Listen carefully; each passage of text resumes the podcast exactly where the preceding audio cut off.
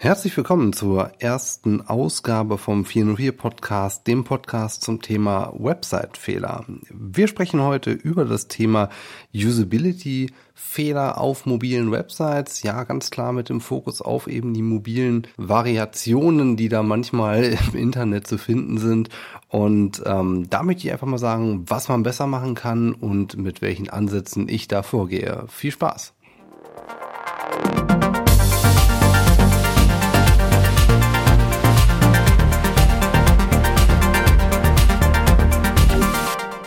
Ja, ich freue mich tierisch, dass es jetzt endlich losgeht. Wir haben äh, letzte Woche uns ja bereits kurz kennengelernt. Da hatte ich ja quasi die Kick-Off-Folge äh, veröffentlicht, in dem ich bekannt gegeben habe, dass ich jetzt auch äh, jede Woche podcasten möchte. Und ähm, ja, äh, lustigerweise habe ich gleich in der ersten Folge ein paar Fehler gemacht. Ich habe zum einen äh, fälschlicherweise gesagt, dass die, Son dass die Folgen immer am Sonntag erscheinen. Das ist natürlich falsch. Nämlich ist es immer der Donnerstag. Und zwar, äh, die Uhrzeit bleibt dann natürlich gleich. Jeden Donnerstag um 20 Uhr gibt's eine neue Folge im 404 Podcast. Auf die kannst du dich freuen und ich würde mich auch freuen, ähm, wenn du den Podcast vielleicht direkt abonnierst. Es gibt ihn auch seit Anfang dieser Woche bei iTunes. Ähm, die Buttons etc. zum Abonnieren findest du direkt auf der technicalseo.de slash podcast Seite. Ähm, ja, das würde mich wirklich freuen, wenn du da vielleicht Spaß dran hast und ihn mal direkt abonnierst ähm, in deinen Apps und wo auch immer du deine Podcasts gerne hörst. Und ähm, damit sind wir auch bereits bei den äh, ja, beim Housekeeping. Äh, mein erstes Housekeeping, lustigerweise kann ich es bereits machen, weil ich einfach ein paar Fehler gemacht habe die ich äh, einfach mal ganz gerne aus dem Weg räumen möchte. Ähm, ein generelles Thema, das betrifft dich jetzt weniger als mich und es hat auch nicht zwingend was mit dem ähm, Housekeeping zu tun, aber es ist ganz lustig, ähm, wenn man anfängt, einen Podcast zu starten, hat man einfach Fragen. Ähm, das sind ganz banale Geschichten, wie ich zum Beispiel Marco Young gefragt habe, ob er, ob er sich noch dran erinnern konnte, äh, wann Apple seinen äh, Podcast damals freigeschaltet hatte, weil ich wollte nicht starten, bevor ich nicht meine iTunes ähm, RSS-Feed-URL bekommen habe. Und ähm, darüber findet man aber relativ schwierig ähm, im Internet etwas, was einfach daran liegt, dass man, wenn man einen Suchbegriff an das Wort Podcast hängt, ja, das könnte zum Beispiel äh, was ich, Best äh, Practices äh, for a Good Podcast Structure oder sowas sein, kriegt man eben Podcasts angezeigt und nicht die eigentliche Lösung, die man hören möchte, sondern man kriegt immer Podcasts zu dem Thema. Jetzt könnte man sich natürlich einen Podcast anhören, finde ich allerdings auf Dauer etwas unpraktisch, ähm, vor allem wenn man schnell Informationen haben möchte. Also wenn äh, du also probierst, da ein äh, Portal im Bereich Podcasts zu starten, da gibt's einige von, solltest du dir wirklich Gedanken darüber machen, weil ich glaube, über Google da Traffic zu kriegen, könnte etwas schwieriger werden. Einfach aufgrund dieser Tatsache, dass es gerade im amerikanischen Markt zu jedem Thema einen Podcast gibt. Ja, ähm, aber ähm, da sind wir schon bei dem eigentlichen Thema, weswegen ich dir die kleine Geschichte erzählen wollte. Ich habe mir ein paar Gedanken gemacht. Ähm, ich bin dafür bekannt, dass ich Dinge oftmals sehr stark zerdenke. Ähm, so unter anderem eben auch die äh, Nummern äh, von meinen äh, Folgen innerhalb der Staffeln und ähm, bin zu dem Entschluss gekommen, dass ich jetzt meine Folgennummerierung äh, wie in der Softwareentwicklung halten möchte. Nämlich ich werde ähm, 1.1.x machen, wobei das X immer für Ergänzungen zu der Folge innerhalb einer Staffel zählen soll. Also, fangen wir mal ganz vorne an. Die erste Zahl, das ist in dem Fall hier die 1 für die Staffel 1 und wir befinden uns in der Folge 1, also sind wir hier quasi in der Folge 1.1. Und wenn ich später irgendwann mal der Meinung bin, ich möchte ganz gerne zu dieser Folge noch etwas sagen oder ich habe eine Ergänzung oder vielleicht möchte ich auch ähm, etwas revidieren, was ich mal gesagt habe, weil ich einfach mittlerweile auch vielleicht was gelernt habe und da eine andere Meinung bin, da gibt's dann eben eine Folge 1.1.1, 1.1.2 etc. pp. Ja, und so geht das Ganze quasi hoch, was mir ein bisschen nämlich auch die Flexibilität gibt, dass ich mich nicht zwingend im Vorfeld festlegen muss, wie viel Folgen tatsächlich innerhalb einer Staffel sind. Das finde ich nämlich auch ziemlich schwierig, weil ähm, Staffel 1 ist ja das große Dachthema Mobile. Das Thema wächst ja enorm. Also da kommen ständig neue Themen dazu.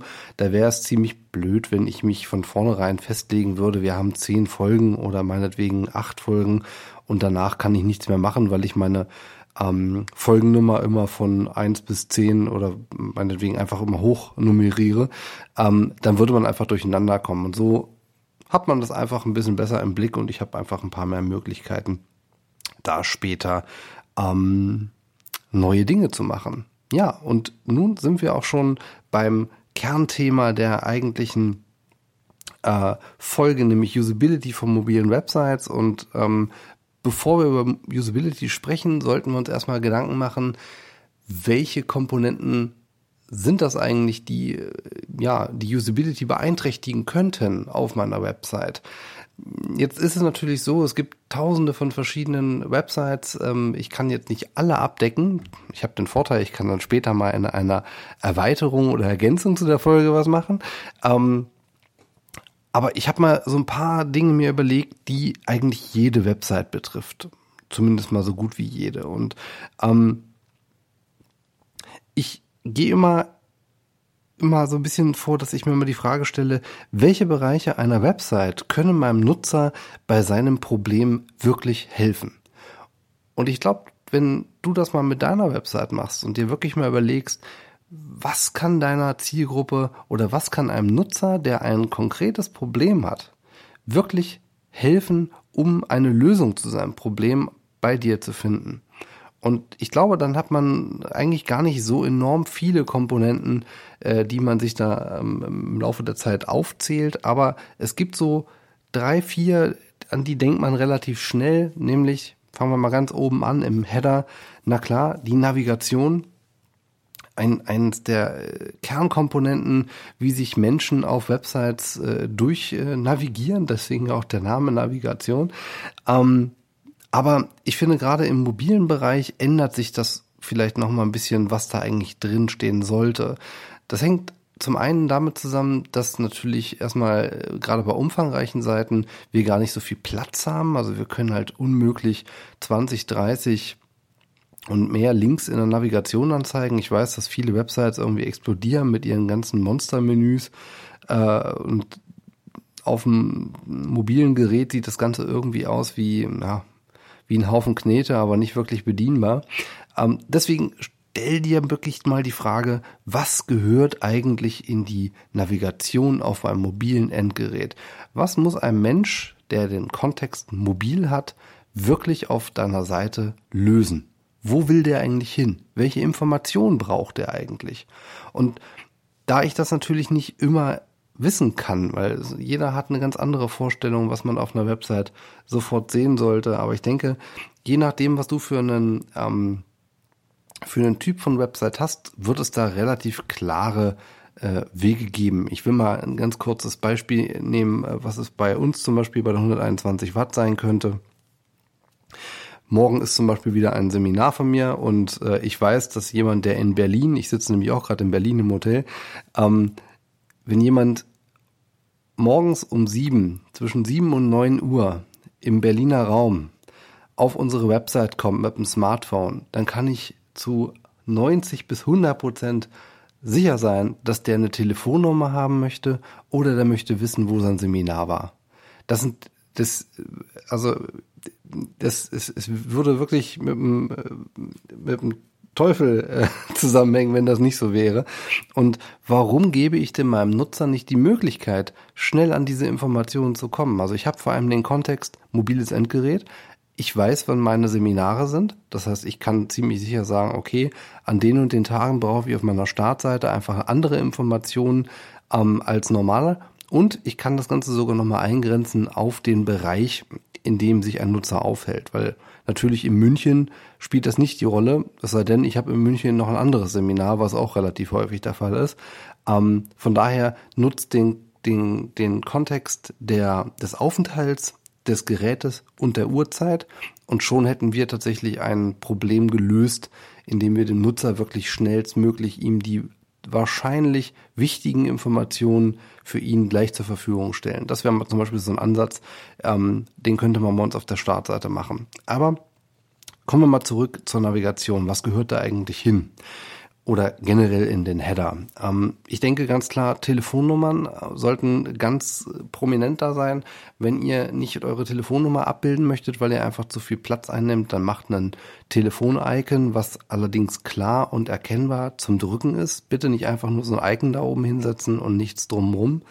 Am besten eignet sich, wenn man zum Beispiel noch so einen Rahmen drum rumzieht oder man schreibt ganz klein, aber noch lesbar anrufen drunter oder ruf mich jetzt an oder irgendwas in der Richtung. Das ähm, ist auf jeden Fall sehr, sehr hilfreich. Und ein weiterer Vorteil ist, ihr könnt das Ganze per Event-Tracking auch nochmal messen in Google Analytics, ob jemand diese Funktion tatsächlich genutzt hat oder eben auch nicht. Ja, das nächste, was man auch noch natürlich mit integrieren kann, sind Chat- und Kontaktmöglichkeiten.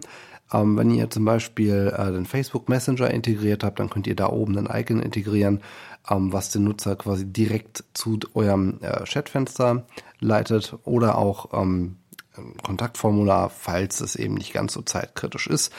Wobei ich allerdings immer denke, wenn jemand schon mit einem mobilen Gerät auf meine Website kommt, dann ist es für ihn mit einer hohen Wahrscheinlichkeit auch zeitkritisch. Von daher denke ich mal, sollte alles, was in 1 zu 1 Kommunikation stattfinden kann, auch wirklich prominent dargestellt werden. Ja, ähm, was ich auch ähm, ganz ähm, ähm, schön finde, ist, wenn man so ein bisschen die Funktion vom Design löst. Also ich weiß, viele, die die äh, fangen an, ihre Website zu bauen nach der Optik. Ja, wenn das Logo passt, dann kommt der Rest. Ähm, ich gehe da in der Regel ein bisschen anders vor. Ich überlege mir einfach wirklich immer, was will eigentlich meine Zielgruppe bei mir auf der Website. Dass das Ganze natürlich schick aussehen, aussehen soll, das ist klar. Aber am Ende ist es doch wirklich wichtig, dass der Nutzer schnell das findet, was er auch wirklich haben möchte, was ich ihm bieten kann. Und das gerade im Mobilen habe ich einfach eh kaum Spielraum, da irgendwie mit, mit schicken Sachen äh, irgendwie äh, zu hantieren. Aber ähm, stellt doch mal bitte einfach euer Logo ein bisschen in den Hintergrund. Was ich zum Beispiel sehr schön finde, ist bei Zalando, die haben ähm, ihr Logo oben links positioniert und haben darunter eine Leiste mit der Navigation gesetzt hat zwei Vorteile. Zum einen ist es so, dass das Logo eben, das ist ziemlich klein, das ist wirklich ziemlich klein. Zum anderen, dadurch, dass das Logo quasi in der ersten Zeile sitzt, rutscht die Navigation und die Suchmaske ein Stück weit nach unten und der Nutzer, der die Seite bedienen muss, kommt auch bei großen Smartphones ohne Probleme mit dem Daumen auf die Navigationsleiste. Probiert das mal aus. In die meisten Websites wird einfach nur oben ein Header integriert, da ist irgendwie in der Mitte oder links oder rechts das Logo und auf der gegenüberliegenden Seite ist dann eben die Navigation, aber man kommt mit dem Daumen einfach mal nicht richtig hin. Ich finde, wie Zalando das löst, ist wirklich eine ganz feine Geschichte und es ist ähm, für jeden gut nachzumachen. Damit möchte ich nicht sagen, kopiert das einfach mal blindlings, weil ihr seid nicht Zalando, aber es könnte sich auch bei euch und bei eurer Zielgruppe wirklich als sehr vorteilhaft herausstellen. Ja, ähm, zur Navigation als solches, auf vielen Websites ähm, gibt es diese Off-Canvas-Navigation, das heißt, man klickt auf Menü oder auf irgendein Icon, so ein Hamburger-Ding, ähm, und dann öffnet die sich von links oder von rechts. Und ja, was man dann meistens nicht hat, ist eine Information, wie man das Menü eigentlich wieder zukriegt, wenn man nicht das findet, was man eigentlich haben möchte. Das mag jetzt vielleicht ähm, banal klingen, aber es sind viele große Websites, die es nach wie vor nicht hinkriegen, ein X oder ein Schließen dorthin zu schreiben. Am besten finde ich sogar noch schließen, aber ähm, ja, auch in anderen Filmen sagt man immer, ein, ein X markiert die Stelle. Von daher nutzt doch bitte wenigstens dieses X. Man kann es ja auch zum Beispiel so machen, dass man die äh, das Menü-Icon, sofern ihr eins verwendet, dann einfach in der Animation in ein X dreht. Dann sieht der Nutzer auch gleich was und dann hat er einfach auch so eine ein optisches Feedback, dass er das, was er da gerade geöffnet hat, wo auf derselben Stelle auch wieder schließen kann. Zu dieser Beschriftung möchte ich auch noch was sagen. Ähm, Otto.de, finde ich, haben es ziemlich gut gemacht. Die schreiben nämlich nicht einfach Menü hin, weil Menü ist irgendwie auch so ein Platzhalter für, ich hatte keine bessere Idee. Ähm, die schreiben Sortiment. Und unter Sortiment kann die Zielgruppe perfekt ähm, erahnen, was da wohl passiert, wenn ich auf diesen Button, auf dieses Icon, auf diesen Link Sortiment geklickt habe überlegt euch das wirklich mal, ob jeder weiß, was man hinter Menü verstecken könnte. Das ist ja alles und nichts. Das ist aber nichts Definiertes und vor allem nicht zielgruppenorientiert. Ähm, ein Negativbeispiel, aber keine Angst, äh, liebe Kollegen von onlinemarketing.de, ähm, ich äh, werde euch nachher auch noch positiv erwähnen. Ähm, Onlinemarketing.de, die machen das äh, in meinen Augen nicht ganz optimal. Und zwar haben die ihr Logo ohne Schriftzug äh, links positioniert auf der mobilen Website und direkt daneben in der gleichen Größe steht Menü. Das Problem an der Stelle ist allerdings, dass es optisch so dermaßen untergeht, weil es einfach aussieht, als wäre es das, das Logo von der Website und nicht das Menü. Ähm, ihr solltet auch ganz klar einfach trennen irgendwelche Designelemente von Funktionalen, die ein Mensch bedienen soll. Ähm, das, ähm, ich, ich kenne zwar keine Kennzahlen an der Stelle, aber ich kann mir durchaus vorstellen, dass man da äh, wirklich noch den einen oder anderen Besucher mehr in die Navigation reinlenken könnte, wenn sie klarer sehen würden, dass es eine wirkliche Navigation ist. Ja, das nächste, was wir natürlich noch in einem Header haben, ist die Suchmaske. Auch da äh, kann man ein bisschen was machen. Das Ganze wird natürlich in der Regel immer begrenzt von einem Content-Management-System. Ähm, bei WordPress, ja, gut, jeder, der WordPress benutzt hat, weiß, dass die hausinterne Suche jetzt nicht unbedingt das äh, beste ähm, Suchding ähm, ist, was man sich irgendwo vorstellen kann. Ähm, ja, es gibt Plugins, die das Ganze noch ein bisschen aufbessern, aber so richtig schön ist das immer noch nicht. Aber lange Rede, kurzer Sinn. Ein paar Tipps möchte ich euch dazu geben. Und zwar, ihr solltet auf jeden Fall, wenn es irgendwie geht, Suchvorschläge integrieren, also so wie Google das auch mit Suggest macht.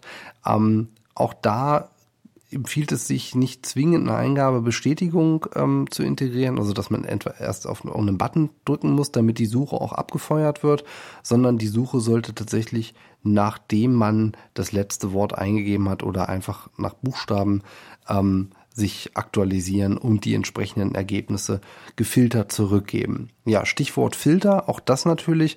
Bin ich einmal auf einer Suchergebnisseite, dann solltet ihr hier, wenn es geht, auch mit Filtern arbeiten, damit ich mir die Ergebnisse, die ich dort sehe, nochmals weiter runterbrechen kann, damit ich schnell das finde, was ich auch wirklich haben möchte. Ein zusätzliches Add-on ist auf jeden Fall auch die, ähm, das richtige Keyboard. Man kann über HTML5 ähm, die Keyboard-Auswahl quasi vordefinieren, so dass man zum Beispiel bei wem es der Fall ist, wenn ihr zum Beispiel eine Suche habt, wo man mit Nummern sucht, weil ihr zum Beispiel Artikelnummern habt und eure Zielgruppe, äh, was ich ja seit im B2B-Bereich und das ist üblich, dass man mit Zahlen sucht, dann kann man eben auch direkt das Keyboard vorwählen, damit man nicht erst umhüpfen muss. Also wer das mal, ähm, man kennt es ja, wenn man äh, eine Zahl eingeben möchte und das Keyboard hat die Zahl nicht, muss man einfach einmal mehr drücken. Bei Passwörtern ist das elendig, dann wechselt man ständig hin und her. Ähm, Finde ich enorm nervig und äh, das ist einfach so ein, man freut sich als Nutzer, wenn man einfach schon mal äh, eine gut durchdachte Website vorfindet, wo man nicht ständig hin und her hüpfen muss. Und gerade dann, wenn ihr zum Beispiel wisst, ihr habt eine Suche mit Zahleingabe, dann macht es doch bitte direkt. Ja. Im Header natürlich noch äh, eine Breadcrumb, wenn ihr sie habt. Ähm, das bietet sich auch deswegen an, damit Menschen, die zum Beispiel sich verklickt haben, jetzt nicht böswillig, ähm, zum Beispiel auch, weil ihr die Links zu eng gesetzt habt, äh, sondern einfach, weil sie sich, ja, zu tief in eure Website reingehangelt haben und jetzt wollen sie irgendwie wieder auf die Startseite kommen. Über eine Breadcrumb hat man einfach nochmal eine weitere Möglichkeit, auf die Startseite oder auf den Ursprungspunkt zurückzukehren und ähm, ja, finde ich einfach ziemlich nett, wenn man das hat. Man muss immer ein bisschen gucken, wie viel Platz nimmt das ein, weil es muss einfach auch gut zu bedienen sein. Äh, je nachdem, wie lang die ist, ähm, je weiter nach unten geht die dann auch. Ähm, weil abschneiden ist ja nicht. Und ähm, sonst kann man es nicht mehr bedienen. Von daher guckt einfach mal, dass es bei euch passt. Und wenn es reinpasst und eure Nutzer das benutzen, dann ist es wirklich auch sinnvoll, das integriert zu lassen. Da vielleicht nochmal ähm, global gesehen, alle Dinge, die ich euch empfehle oder auch die ihr macht, solltet ihr bitte immer durchtesten. Nicht einfach davon ausgehen, dass das jetzt so ist und dann so funktioniert, was ich jetzt erzählt habe. Das ist ganz unabhängig oder beziehungsweise ist ganz abhängig von euch, von eurer Branche, von eurer Zielgruppe, von euren Nutzern, wie affin die sind, ähm, was sie gewohnt sind. Das, das kann man nicht pauschal beantworten. Deswegen testet das bitte immer durch. Ähm, bei mir ist es in der Regel so, dass ich eigentlich alle Elemente immer mit Event-Tracking in Google Analytics durchmesse. Alternativ mache ich auch noch Heatmaps und Scrollmaps. Ähm, Hotjar bietet sich da an, das ist ein wunderbares Tool, packe ich auch in die Show Notes mit rein. Ähm, alle Links und alle Erwähnungen, die ich hier mache, findet ihr in den Show Notes. Ähm, das solltet ihr auf jeden Fall machen. Das ist ähm, sehr, sehr schöne Geschichte, gleich noch ähm, ergänzend. Ähm, ich wurde gestern freigeschaltet für Google Optimize. Das ist ein ähm, kostenfreies oder besser gesagt ein Freemium-Produkt ähm, von Google, mit dem ihr AB- und Multivariantentests machen könnt. Und damit lässt sich auch zum Beispiel eben so eine Komponente durchprüfen, ob sie tatsächlich genutzt wird, ähm, ob sich dadurch beispielsweise die Bounce Rate verändert oder ob gewisse Ziele bei euch erfüllt werden. All das könnt ihr damit messen. Ist momentan noch in der Beta-Phase. Ihr könnt euch dafür anmelden und werdet dann gegebenenfalls freigeschaltet. Ja, mein letzter Tipp zum Header ist dann ähm, eine Geschichte, die ich ihm wiederum auch auf onlinemarketing.de gesehen habe und noch als Ergänzung auf Filmtourismus. Und zwar präsentiert ähm, Filmtourismus da neue Artikel im Header. Das scrollt dann so von oben nach unten durch. Muss man sich einfach mal anschauen. Das lässt sich jetzt schlecht äh, beschreiben. Ähm, und man kriegt so einfach ein paar Ideen, was man sich noch anschauen könnte auf ähm, filmtourismus.de. Ich glaube, das ist ein, da kommen wir jetzt auch gleich zu, äh, zu den Content-Geschichten. Das ist ein generelles Problem, dass einfach der Content intern schlecht dargestellt werden kann. Dadurch, dass wir einspaltig sind, kann ich weiterführende Informationen wirklich immer nur innerhalb des Main-Contents quasi darstellen und störe damit eigentlich den Lesefluss des Nutzers. Und von daher finde ich das mal eine ganz äh, schöne Idee, wie filmtourismus.de das gelöst hat, hier einfach mal den Header dazu zu missbrauchen, die aktuellsten Informationen oder die neuesten Artikel oder den neuesten Content einfach zu promoten. Ja, und onlinemarketing.de, die haben quasi in dem Header einfach einen Link integriert zu ihrem nächsten Artikel. Finde ich eigentlich auch eine ziemlich ähm, gute Idee. Wie gesagt, ich habe keine Zahlen dadurch. Ich finde das Filmtourismus.de Beispiel noch viel besser. Vielleicht äh, kann onlinemarketing.de da ja auch noch nachbessern. Ähm, und ich finde die Idee vielleicht auch schön. Würde mich ja freuen, wenn ich da den Hinweis gegeben habe. Und ähm, ja, sind wir auch schon beim Content-Bereich. Hier finde ich, dass man einfach wirklich eine Menge lernen kann und eine Menge testen sollte, wenn man wirklich ähm, Websites bauen möchte, die auch ähm, ja gerne benutzt werden möchten oder sollten. Ähm, was ich mir in der Regel immer anschaue, ist Google. Das liegt jetzt nicht daran, dass ich äh, SEO bin äh, oder ähm, eben äh, da ja gewisse Dinge ähm, suche, sondern einfach, weil ich glaube, dass Google äh, da ihre Hausaufgaben wirklich sehr, sehr gut machen. Ich betrachte Google auch nicht zwingend als Suchmaschine, sondern in der Regel als ähm, Website. Ähm, dann äh, stellt man sich auch dem einen oder anderen Produkt, was die so launchen, etwas anders gegenüber. Ähm, weil im Grunde ist Google auch nichts anderes als eine Website, die mir Informationen zur Verfügung stellt. Ja, dass ich manchmal derjenige bin, der sie liefert, ist was anderes, aber ich kriege ja auch eine ganze Menge. Aber was ich sehr, sehr gut finde bei Google ist die Art, wie sie eben mit diesen Cards spielen. Dieses Cards-Modell finde ich, ähm, das bietet sich einfach super an, um nicht aus dem Lesefluss den Nutzer rauszureißen. Ich habe ähm, das äh, Sneap, äh, Sneap, äh, das, das äh, Featured Snippet Plugin für WordPress habe ich, glaube ich, letzte Woche veröffentlicht und äh, da gehe ich ja auch ähnlich vor, dass ich eben ähm, einen ähm, Artikel, Inhalt oder einen Inhalt, den ich ganz gerne als Featured Snippet sehen möchte, wenn es denn so aufgenommen wird, einfach in eine Box reinpacke, die den Nutzer nicht im Lesefluss behindert beziehungsweise wo der Nutzer gleich sieht, ah, es ist eine ergänzende Information, die mir eventuell an der Stelle weiterhilft, die ich aber nicht zwingend lesen muss, weil sie nicht direkt zum Inhalt gehört, den ich gerade lese. Und die, das finde ich, das sieht man auch, wenn man sich mal das ganze Material Design anschaut, arbeitet Google ja sehr, sehr intensiv mit diesen Cards. Ich, ich will jetzt nicht sagen, kopiert bitte alles äh, plump, was Google einem da äh, vordiktiert, aber einfach mal daran orientieren und wirklich mal überlegen, warum machen die das eigentlich? Weil am Ende, und das ist ja das, was Google auch seit Ewigkeiten predigt, sie machen das, um das Beste für den Nutzer zu schaffen. Und das tun sie.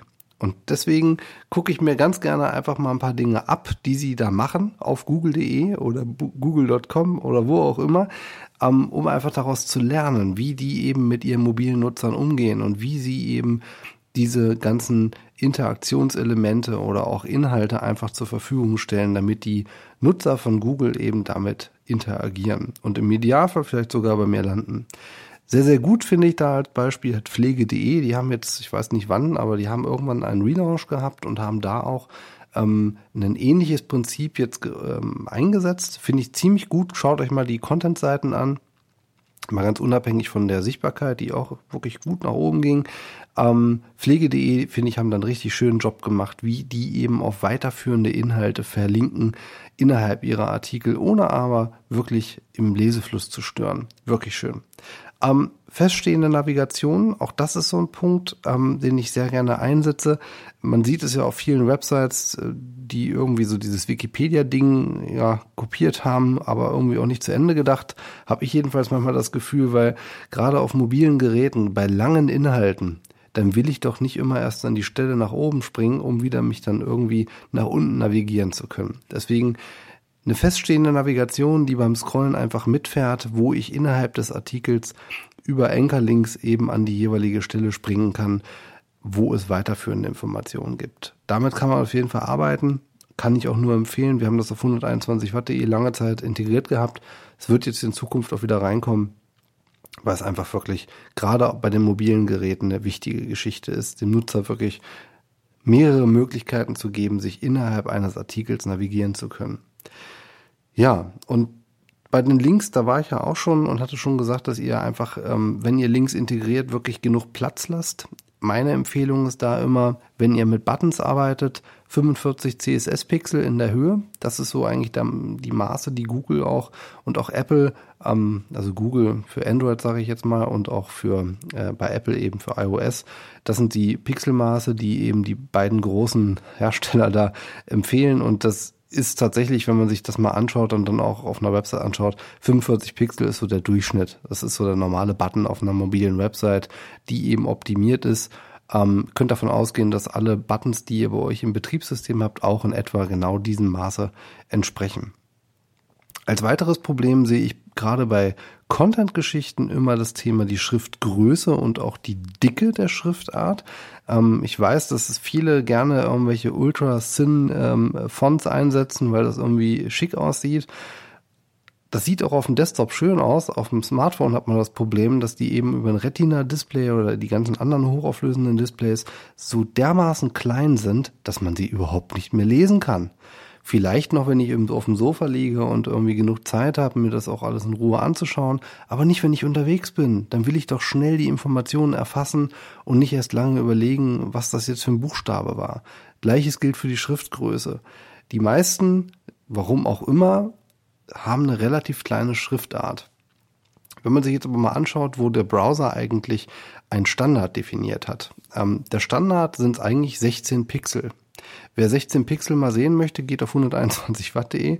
Wir haben das mit drin. Das wirkt wahrscheinlich ziemlich groß. Es liegt aber einfach daran, dass die meisten Websites eine viel zu kleine Schriftart mittlerweile haben. Ähm, Berufsgruppen wie meine eigene waren früher selber schuld daran, weil wir irgendwie der Meinung waren, wir müssten äh, die Schriftgröße auf 13 Pixel runter reduzieren. Ähm, ich habe das, glaube ich, auch nur gemacht, weil ich es halt immer gemacht habe und nichts hinterfragt habe. Ähm, von daher schaut euch bitte mal an. 16 Pixel ist eigentlich die normale Schriftgröße, die man eigentlich nehmen sollte. Ich hatte ja schon gesagt, eben gerade bei der ähm, Schriftdicke, dass man äh, da einfach auch darauf achten sollte, nicht eine zu dünne Schriftart zu nehmen. Und jetzt kommen wir schon zum nächsten Knackpunkt und der löst das Problem. Ihr solltet auch keine Webfonts mobil nutzen. Warum sage ich das? Wenn ihr jetzt zum Beispiel mal in Italien, ich war jetzt das Wochenende gerade in Venedig und da hat man nicht so das schnelle Internet, zumindest nicht da, wo ich war. Und alle Websites, ausnahmslos, die irgendwelche wunderbaren, schönen Webfonts von Google oder von äh, irgendeinem anderen Anbieter genutzt haben, da war das Layout war schon da, aber das Text fehlte, einfach weil die Schriftart noch nicht geladen war. Und das ist einfach ein enormes Problem, wenn ich keinen Text lesen kann, nur weil der Webdesigner oder die Kreativagentur der Meinung war, dass hier eine besondere Schriftart sein muss. Ähm, deswegen kann ich meinen Inhalt nicht lesen. Und ich finde, das ist gerade auf mobilen Geräten echt nicht nötig, weil man kann relativ simpel äh, mit Media Queries arbeiten, äh, indem man einfach definiert, dass die Webfonts, die vielleicht schöner aussehen, erst ab einer gewissen äh, Bildschirmbreite genutzt werden. Also zum Beispiel auf Tablet Portrait ähm, Breite. Dann spart ihr euch einfach Ladezeit beim Nutzer und der Nutzer, der mobil unterwegs ist, den interessiert das ehrlich gesagt auch überhaupt nicht, ob ihr jetzt hier eine schöne Schriftart habt, die eurem ästhetischen, eurer Privatästhetik gefällt, äh, entspricht. Ähm, der Nutzer will die Information und nicht irgendeine Webfont, die das Ganze noch schön macht.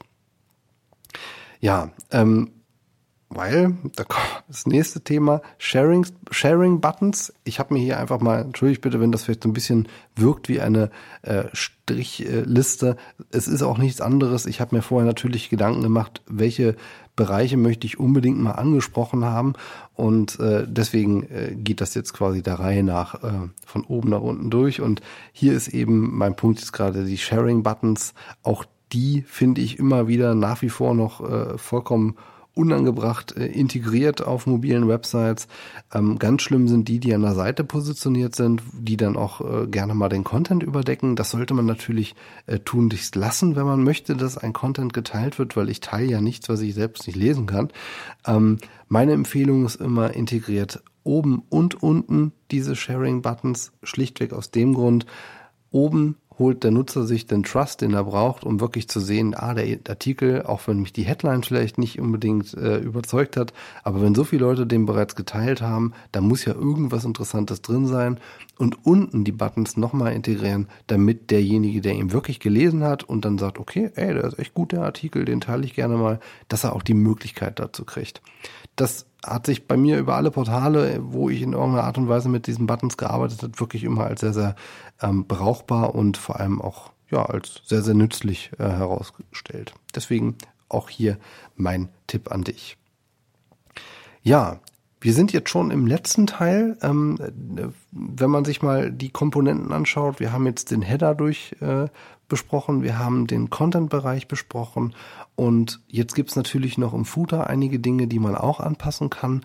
Dazu zählen natürlich die Kontaktdaten nochmals. Ähm, ich integriere das nach Möglichkeit immer doppelt oben und unten und je nachdem, was mein, ähm, ich arbeite meistens, also eigentlich auch ausnahmslos mit responsive äh, Webdesign. Ähm, wenn ich jetzt in meinem äh, Desktop-Layout eine zweite Spalte habe, die dann automatisch unter den Content rutscht, dann kann ich mir eventuell die Kontaktdaten im Footer nochmal sparen, weil sie wahrscheinlich eh in der Sidebar ähm, nochmal drin sind. Sind sie das nicht, solltest du auf jeden Fall die Kontaktdaten, Telefonnummer, Adresse und Co. nochmals unten im Footer integrieren. Hier arbeite ich ganz gerne damit schema.org Auszeichnungen, dass ich auch hier die strukturierten Daten habe und ich verlinke Adressen immer direkt mit Google Maps. Schlichtweg, weil jemand, der unterwegs mit dem Smartphone unterwegs ist, der will wahrscheinlich auch irgendwie zu der Adresse hinkommen, wenn er schon nach einer Adresse sucht. Und damit er sie sich nicht rauskopieren muss, was, wie wir ja wissen, nicht unbedingt immer sehr einfach ist, verlinke ich das einfach direkt mit Google Maps und der Nutzer kann draufdrücken und dann öffnet sich die App und er findet schnell dahin, wo er gerne hin möchte. Telefonnummer hatte ich ja schon gesagt, bitte immer mit, ähm, ähm, also dass sie wählbar ist und per ähm, Event-Tracking messen, ob sie auch genutzt wird. Ja, als letzten Teil, den ich in den Footer packe, ganz gerne, mache ich so einen, ich nenne ihn mal nach oben Fall ähm, damit ich einfach dem Nutzer eine Möglichkeit gebe, dass er nach oben scrollen kann. Es gibt natürlich, also bei iOS gibt es die Möglichkeit, oben auf die Statusleiste zu drücken, dann ähm, scrollt man auch nach oben, aber nicht jeder kennt diese Funktion und bitte geht nicht immer von euch aus. Das ist auch so das, was ich jetzt im Finalen nochmal sagen möchte. Geht bei allen Dingen, die ihr macht, niemals von euch aus. Ihr seid affin, ihr kennt eure Website, ihr kennt euer Produkt, ihr kennt eure Leistung, ihr kennt alles. Eure Nutzer in der Regel aber noch gar nichts. Deswegen solltet ihr wirklich niemals davon ausgehen, dass ein Nutzer das doch weiß. Ich arbeite deswegen eigentlich immer mit folgenden Dingen. Ich habe sogenannte Interaktionsfarben, Interaktionsformen und Interaktionsschriftarten. Was heißt das? Mit Interaktionsfarben ist folgendes gemeint, dass alle Links, alles was in irgendeiner Art und Weise klick- oder touchbar ist, hat immer die gleiche Farbe. Das heißt, Links haben die gleiche Farbe wie Buttons und Buttons haben immer die gleiche Form. Schriften für Überschriften nutzen alle die gleiche Font. normaler Content hat die ganz normale Content-Font. Damit ein Nutzer wirklich weiß, okay, das ist eine Überschrift, das ist normaler Inhalt. Das ist ein Link, das ist ein Button. Das erkennt er an der Form und an der Farbe. Ein weiterer Punkt, der wichtig ist, der jetzt viel zu selten genutzt wird, ist äh, Touch-Feedback ähm, nach dem Klick. Touch-Feedback nach dem Klick. Ja. ähm, es gibt im CSS, ich weiß nicht wie lange schon, aber Ewigkeiten einen Active-Status. Und dieser Active-Status, der hatte auf dem Desktop eigentlich wenig Bedeutung, weil man ihn fast nie gebraucht hat. Ähm, mit dem Active-Status könnt ihr allerdings dem Nutzer die Möglichkeit geben, zu erkennen, dass ein Touch auf einem Button auch wirklich funktioniert hat. Ihr kennt das vielleicht gerade, wenn ihr eine langsame Internetverbindung habt und ihr von dem Button kein Feedback bekommt, dass ihr tatsächlich drauf gedrückt habt dann drückt ihr mehrfach. Ihr drückt so oft, bis dann irgendwann was passiert. Das Problem ist allerdings, dass es ähm, Anwendungen gibt, die dann eventuell mehrfach einen Prozess starten. Das liegt dann, das könnte zum Beispiel darin resultieren, dass ihr mehrere Bestellungen habt, dass ihr mehrere Kontaktanfragen habt, mehr Kommentare und, und, und. Einfach weil der Prozess dahinter immer wieder gestartet wird, obwohl es gar nicht notwendig sein muss. Einfach weil der Nutzer sein Feedback fehlt. Er weiß einfach nicht, dass das, was er gedrückt hat, schon längst passiert ist.